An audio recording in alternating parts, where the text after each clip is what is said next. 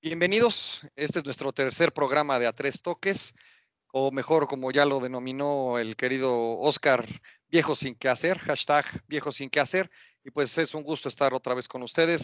Estamos tomando en cuenta todos sus comentarios y todas las sugerencias que hemos estado recibiendo. Y vamos sobre la marcha, pero estamos eh, bien al pendiente de todo lo que nos han estado comentando. Hoy vamos a platicar de un tema que de pronto genera algo de, complicaciones, ¿no? Más allá de lo políticamente correcto, pero tenemos que hacernos la pregunta, ¿no? ¿Qué tanto valor agrega el extranjero en el fútbol mexicano? Yo creo que es una, pregunta válida que nos tenemos que hacer.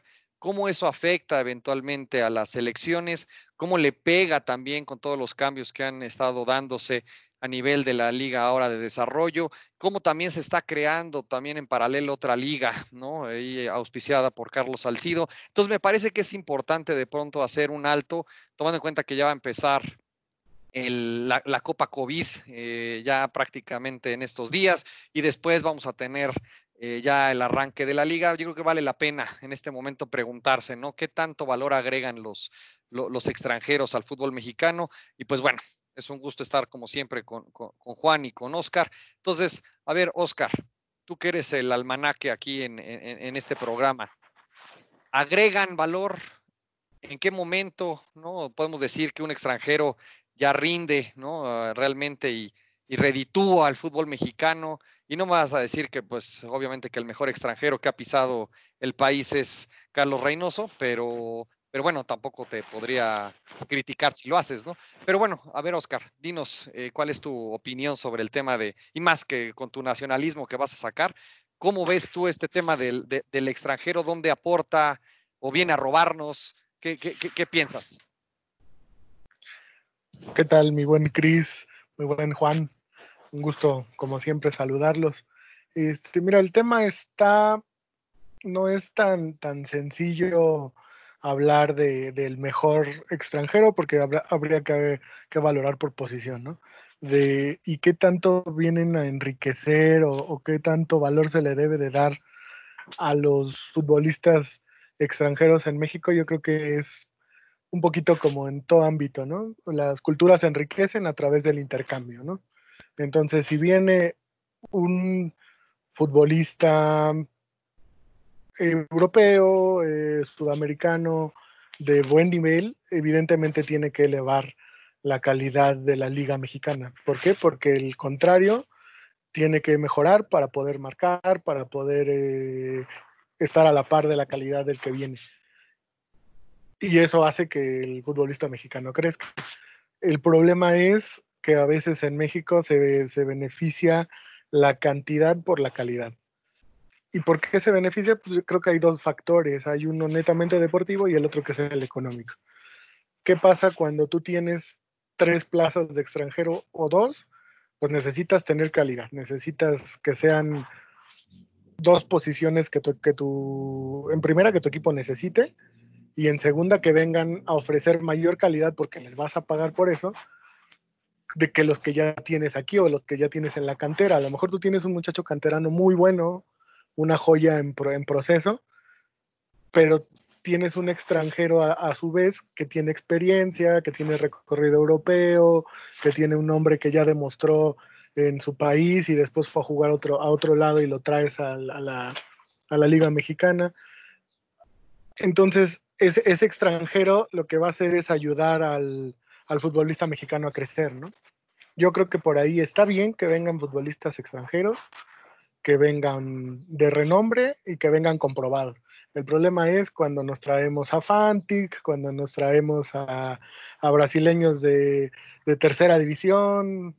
Bueno, ejemplos. Es que ahí, ve, ahí fíjate, mucho. perdóname, no, no, espérame, ahí a ver, y ahorita antes de, de pasarle la, la, pregunta a Juan, Viñas lo, lo, sacaron de una carnicería, Oscar, y ahorita es la revelación y ya se hizo la compra. Entonces, esa parte de, de, de generalizar y de que, pues sí, obviamente que vengan eh, ya probados, híjole, pues es que entonces esos probados ya están muchas veces en Europa, ¿no? Entonces, sí coincido con la parte de que quizás tendría que ser más eh, exquisito o más riguroso el proceso, ¿no? Y no abrir la puerta a cualquiera, pero el, el antiejemplo de, de, Viñas me parece que ahí queda y que pues a ver, ahora tendrá que, que capitalizar. Pero bueno, a ver, a ver, Juan. La, la, la, nada, más, nada más déjame, dale, déjame plantearte esto y, y, vamos con, con Juan dale. para que también nos diga cómo va, ¿no? Eh, yo creo que el número de extranjeros, o sea, que ahorita se permita tener 10 o 9 o 11 o los que sean, permite que gente como Viñas venga, se pruebe y resulte.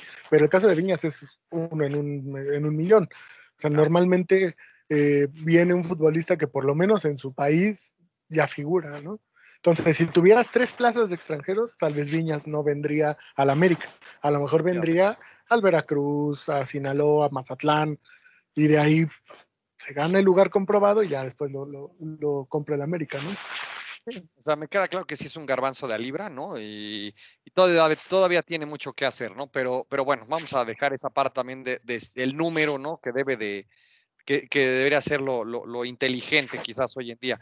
A ver, Juan, esta parte que estamos hablando de, los extranjeros y cómo puede afectar o no en la, parte de, del juego, ¿tú crees que esto directamente pueda o esté relacionado con los resultados no necesariamente favorables o la verdad es que algunos muy malos de, de, de, la selección. O sea, sí podemos vincular o sí necesariamente está vinculado uno a uno este, este tema y tomando en cuenta que quizás en 1970 pues no necesariamente había una ola impresionante tampoco de, de extranjeros, siempre han habido, pero bueno, o sea, como que han habido también muchas generaciones y como que no, no, no, no, no crees que a veces nos, nos escudamos en ese pretexto para no hacer algo diferente en la, en, la, en la selección. ¿No crees que sea el mejor pretexto que pueda haber para, para echarle la culpa siempre al extranjero y que por eso no, no, no progresa la selección?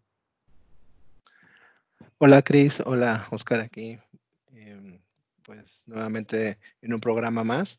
Y mira, respecto a esta pregunta, mi opinión es que eh, coincido contigo, sí me parece que muchas veces nos escudamos en ese, en ese pretexto de el mal desempeño que hay en, en la selección, sobre todo en la selección mayor, porque aquí y yo te pondría como ejemplo el desempeño que han tenido selecciones menores, que incluso han llegado a, a finales, ha, ha, habido campeones eh, juveniles de categorías bajas, entonces creo que eso ha sido muy bueno a, a nivel selección mayor, eh, yo creo que sí tiene que ver, pero no creo yo que sea la principal razón por la cual eh, el fútbol mexicano está ahí estancado.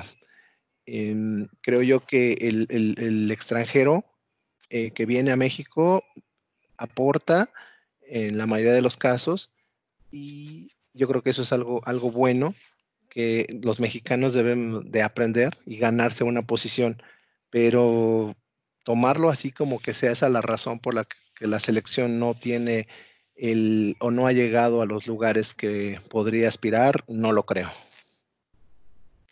Ok, entonces realmente es como, como que es un buen pretexto, ¿no? La verdad es que puede ser un buen Creo pretexto. Sí, sí, sí. Decir, o sea, no, pues es... es... que no, no hemos desarrollado y, y también ahí, también ahí, Oscar, no vas a dejar mentir, pero pues si, si las chivas fueran lo que dicen que son, pues entonces prácticamente tendrían que subirse al charter y jugar solitos el mundial, ¿no? Pero bueno, eso ya lo, lo, lo platicaremos eh, más adelante. A ver, nada más, eh, regresando un poquito al tema de lo que ahorita platicábamos, Oscar, sobre el, sobre el número.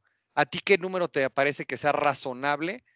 Igual y no necesariamente solo en la, en la primera división, sino ya en las demás divisiones. ¿cómo, qué, ¿Qué a ti te haría sentido a nivel de los números? Mira, para, para la primera división, Sí, sí, claro. Para primera división a mí me parece que un número razonable son tres en cancha y quizá cuatro o cinco en total. Porque más de ese número, estás hablando que con tres o cuatro es el 40%, un poquito menos del 40% de, del total del equipo que tengan que jugar. Y así obligas a que los tres o cuatro que compres, y, y quizá los tres yo me quedaría entre, que compres tienen que ser de calidad probada para, para poder jugar, porque estás, estás gastando y estás poniendo una inversión que tiene que rendir sí o sí, y por lo tanto tienen que ser jugadores. Olvidemos que sean de renombre, que tengan cualidades necesarias para sentar a tres chavos mexicanos, este, y que tu inversión, eh, porque no son baratos los extranjeros, que tu inversión sea redituable, ¿no? Y a mí me parece que en, ligas menores o en, segunda división, en, ascenso, como le quieran, liga de desarrollo ahora, tienen que ser ligas formativas. Entonces ahí, a lo mejor uno o dos. ¿Para qué? Precisamente para que los chavos jueguen. Ah, ahorita que hablaba Juan del tema de las selecciones, yo creo que tenemos en, categorías menores que somos tan competitivos, precisamente porque los chavos juegan. Quizá no en primera división, ahí es un efecto eh, alterno. Eh, las categorías menores juegan partidos por todo el mundo en competencias con otros chavos elite de su edad, de su categoría, y es donde realmente eh, se foguean, ¿no? Hay muy pocos que realmente ya están debutados en primera división, pero ¿qué pasa? Juegan y el jugar te da experiencia y el jugar te mantiene en ritmo y, y, por eso somos competitivos en categorías menores. ¿Qué pasa? Cuando llegan a la selección mayor, a lo mejor es ahí donde se pierde el proceso debido a algunas veces a tantos extranjeros, que a lo mejor puede ser una de las muchas causas, y dejan de jugar y dejan de competir a nivel top como lo hacen en una sub-17 que va y se mete una gira en Holanda, en Alemania, en Italia, este, y va y compite y, gana dos y empata uno y pierde otro, este, y regresan chavos de 17 años con, con estaba, estaba viendo la otra vez una estadística de más de 100 o 150 partidos internacionales en su categoría, claro está, pero que pues que les da un fogue importante, ¿no? Entonces, ¿qué pasa? Que las categorías de ascenso en México, de desarrollo, que sean eso, ¿no? Que les permita jugar a los chavos para que lleguen con muchas horas de vuelo a la primera división.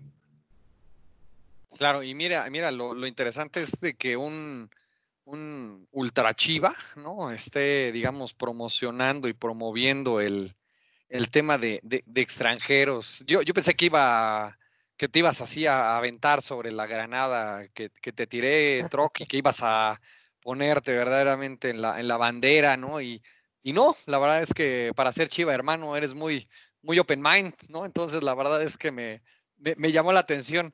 Eh, Juan, la, la, parte que ahorita comentaba de, desarrollo, eh, Oscar, ¿cómo tú lo ves en el sentido de cómo se puede combinar, ¿no? Vamos a pensar cómo se puede combinar correctamente la figura del extranjero, en dónde debería de estar, deberíamos de, debería de tener un límite de edad también a, nivel también de las de desarrollo, porque ahorita entiendo que ya toda la, parte de la liga de desarrollo también ya, ya generó mucho, mucho problema, ¿no? Y inclusive creo que ya están abriendo algún tipo de, posibilidades para que no todos se queden eh, sin la posibilidad de, seguir jugando. ¿Tú, cómo, ¿Tú qué propuesta o qué propondrías, Juan, como para poder eh, beneficiar también al, desarrollo del futbolista mexicano y que también, pues, obviamente abriendo la, puerta, ¿no? Como siempre se ha caracterizado el país de recibir a las, a las personas de otros países. Pues yo ahí sí, eh, mi respuesta sería definitivamente lo tienes que reducir el número de, extranjeros.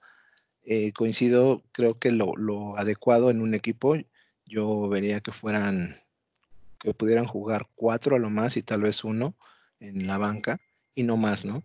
Porque sí, em, creo que ese, e-, esa falta de seriedad que hay hoy en día de que puedas tener hasta 11 no nacidos en México, se, me hace, imagínate, puedes casi, casi que sean 10 extranjeros y un mexicano. Entonces ahí a la, a la pregunta que tú me haces de cómo, cómo este, trunca esto el desarrollo de un, de un joven mexicano, pues ahí está la respuesta, ¿no? ¿Qué, oportunidades va a poder tener si definitivamente eh, eh, hay tres, cuatro jugadores por delante de él y que no necesariamente son jugadores que sean de calidad y que sean mejor, pero como lo dijo Oscar, ¿no? Hay que, si los trajiste, los tienes que meter a jugar porque tienen que redituarte la inversión que hiciste por ellos. Entonces, creo que mientras no haya ese cambio de mentalidad y mientras no se, disminuye y se ajuste este número para que realmente los extranjeros que tengas te vengan a aportar y a sumar algo al equipo, pues eh, realmente las oportunidades para los, los, jóvenes van a seguir siendo eh, muy, muy pocas.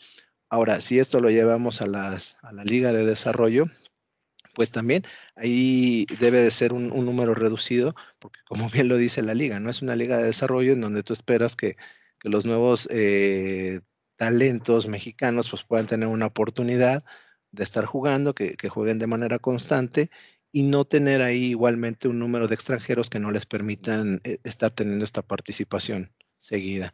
Eh, y, y, y, yo creo que eh, lo más importante ahí, si ellos tienen este, esta oportunidad de jugar, pues ahí puede ser más fácil que un equipo de primera división lo, lo vea, lo, le esté dando seguimiento y pues lo pueda llevar al equipo. Pero también si hay ahí un número de, de extranjeros, pues también creo que lo va a truncar y, y, va a ser algo que no jamás va a poder avanzar y se va a quedar ahí y va a terminar retirándose, ¿no? Tal vez. Totalmente. Yo, para, para cerrar esta, esta parte, ya ir a la, a la última pregunta, yo me quedo con, con, lo siguiente, y ya no sé si, si vayan a coincidir. Yo creo que la primera responsabilidad, independientemente de cuántos extranjeros haya, queda en cada uno de los jugadores o de los que eh, quieran no trascender. Me parece que sí es un, un, escalón más que se tiene que, que, cubrir, ¿no? Si es que se quiere trascender en el, en el fútbol, pero quizás es mucho más abierto que eso, ¿no? Entonces queda ya en cada quien cómo eh, esté preparado y, a, y, cómo enfrenta ese tipo de, de, retos, ¿no? En este caso, el futbolista mexicano, cómo está preparándose todos los días para poder pelear de tú a tú con la persona que pudieron haber traído de, de importación, ¿no? Y coincido con, con, contigo, Juan, en lo que decías anteriormente, de que siempre nos hemos escudado en el, ¿sabes qué? Es más sencillo decir que por la capacidad de extranjeros no tenemos un, buenos resultados en la selección. Entonces, me parece que el extranjero en muchos de los casos aporta o puede agregar, el caso de, de Viñas, como lo decíamos, pues es un garbanzo de la libra, pero bueno, al final yo creo que es algo que, que nos debe de quedar para, para la reflexión de, de, de todos aquí en la, en la mesa. Ya para concluir, les hago la, la siguiente pregunta, empezando contigo, eh, Troc. El extranjero o el mejor extranjero que tú pienses que ha pisado el, el fútbol mexicano y no tienes eh, permiso de decir a Carlos Reynoso porque yo ese, ese, es para mí, entonces cualquier otro que tú digas, pues adelante, entonces. Fantic. Yalmiña. Vilas, ¿no? Yalmiña. No, varios. De ese estilo de Fantic, varios. No, mira, este, me quedé con, con, un, con una anécdota que recordé sobre el tema anterior y ahorita te digo el, el tema del, del, mejor extranjero, pero hay, hay, un señor gobernador que dice que cuando él quería jugar, alias el señor Cuauhtémoc Blanco, que cuando él empezaba a jugar, eh, me parece que era el zurdo López el que, el que le dijo, ¿sabes qué? Este, vas a ir a la banca, no vas a poder debutar porque a mí me trajeron a un jugador chileno de selección que costó muchísimo dinero, que era Marcelo Bartichotto, no sé si se acuerdan de, de ese jugador, tendrán que hacerlo, son americanistas, ¿no? Claro. Pero, pero a pesar de eso, pues el señor con, con la calidad debutó y pues no se dio por vencido y llegó a ser lo que ya ahora es, ¿no? El, el señor Bautemoc dentro de su América lindo y querido.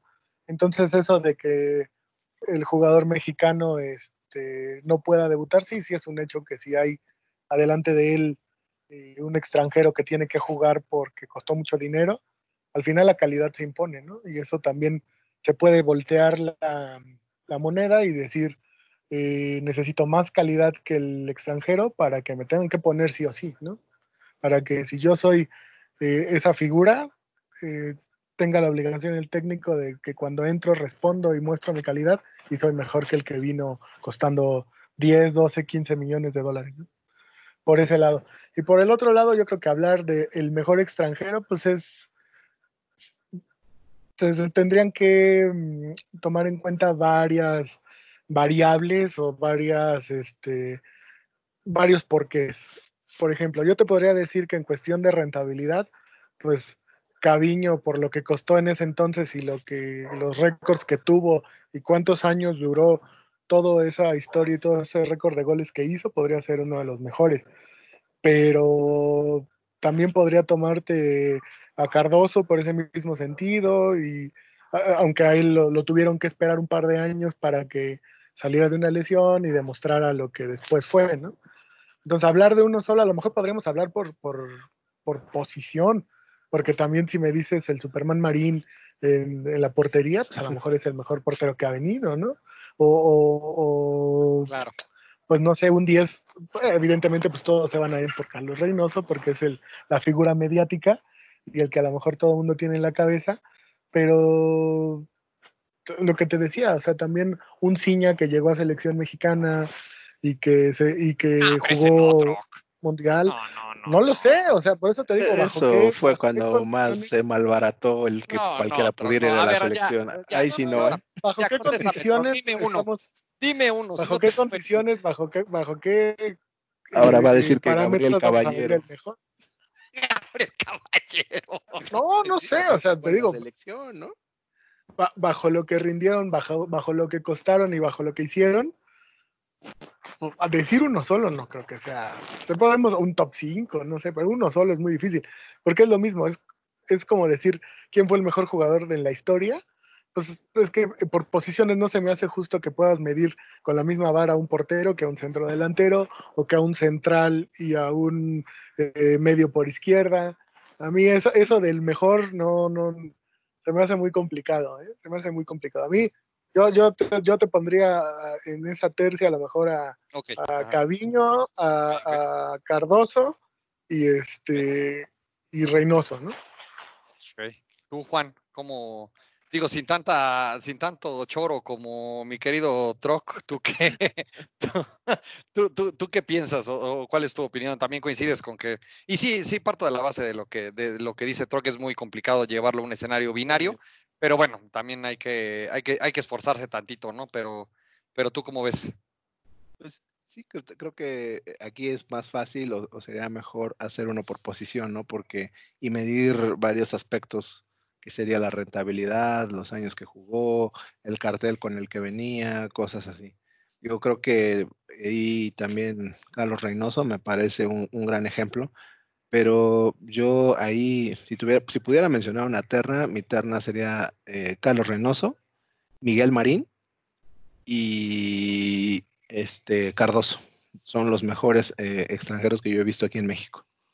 Sí, sobre todo yo creo que el, último, que ese sí nos tocó verlo más como que no tanto en el video, ¿no? Yo creo que Cardoso sí es discutiblemente un delantero que hizo, hizo época, pero también, ¿no? También cobijado de, de grandes, de grandísimos jugadores. Por eso también yo creo que la parte de, de Reynoso, pues él se echaba el equipo al hombro, ¿no? Yo por eso defiendo ahí mi, mi postura. Ah, bueno, pero, pero, Reynoso también estaba cobijado, también traía un, un, equipo bastante fuerte. A lo mejor si es por lo que dices, pues Caviño es el que eh, ya cuando se fue al Atlante y jugando en León, este sí no tenía un equipo que lo cobijara tanto, porque en Pumas, el, Pumas donde él llegó, pues era un equipazo también, ¿no? El de los 70, finales de los 70.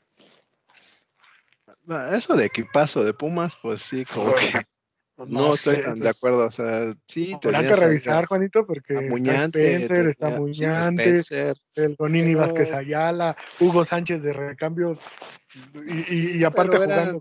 eran gente joven que apenas estaba empezando, entonces yo sí le veo mucho más este. Es que al rato vas a decir que Tuca Ferretti, ¿no? Y además le veo, todos los títulos. Le veo mucho mérito a lo que hizo Caviño, porque en los tres equipos que acabas de mencionar, o sea, realmente no eran equipos así que estuvieran armados como el Toluca de Cardoso, ¿no? O el América de Reynoso. Yo sí le veo mucho más mérito, la verdad, a Caviño, porque en ninguno de esos equipos me parece que, que estuvieran al nivel de lo que él estaba pero la parte ingrata es de que se le puede considerar mejor o todo lo tenemos más presente por la cantidad de goles, ¿no? Y por haber trascendido al tema de, goles, ¿no? Y por eso también la parte del portero puede ser muy ingrata y la parte de un defensa igual. Entonces me parece que esa, esa parte es muy, muy complicada y obviamente de eso se trataba esta última parte de la, de la conversación.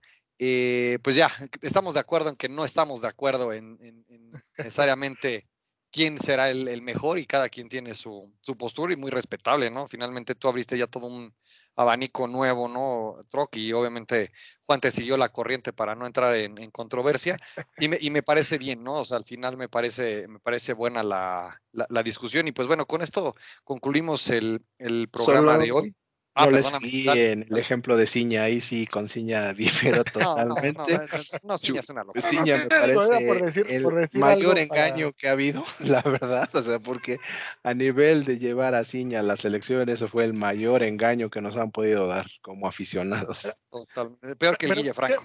¿Cuál era el, no por, no por defender a, lo indefendible, ¿no? O sea, yo, yo lo hablaba como un ejemplo así de si vamos a hacerlo en, parámetros, en qué parámetros, y si, si, lo abrimos tanto, pues entonces, si es porque me cae bien, porque me gusta, porque no me gusta, hasta así ya entraba, ¿no? Porque ah, entonces en, ese, en, ese, en ese parámetro dejamos fuera a, Alex Aguinaga y ahorita claro. que va que pinta para romper todos los récords, ¿no? Eso sí. Bueno, pero eso ya igual cuando heredemos el podcast, igual nuestros hijos ya lo comentarán, ¿no? Ya, ya, ya cuando, cuando entreguemos la, la estafeta ya, ya quizás ya sea. no falta tanto. Exacto. Pero bueno, ya con, esto concluimos el, programa de hoy. Les agradezco muchísimo el tiempo. Y pues bueno, nos, nos vemos la, la próxima semana. Y muchas gracias a los dos. Y seguimos al pendiente. Y pues ahora sí que estamos ya ahí para subir el programa y estar todos listos. Muchas gracias. Que estén bien. Muchas gracias a ustedes. Cuídense. Muchas gracias.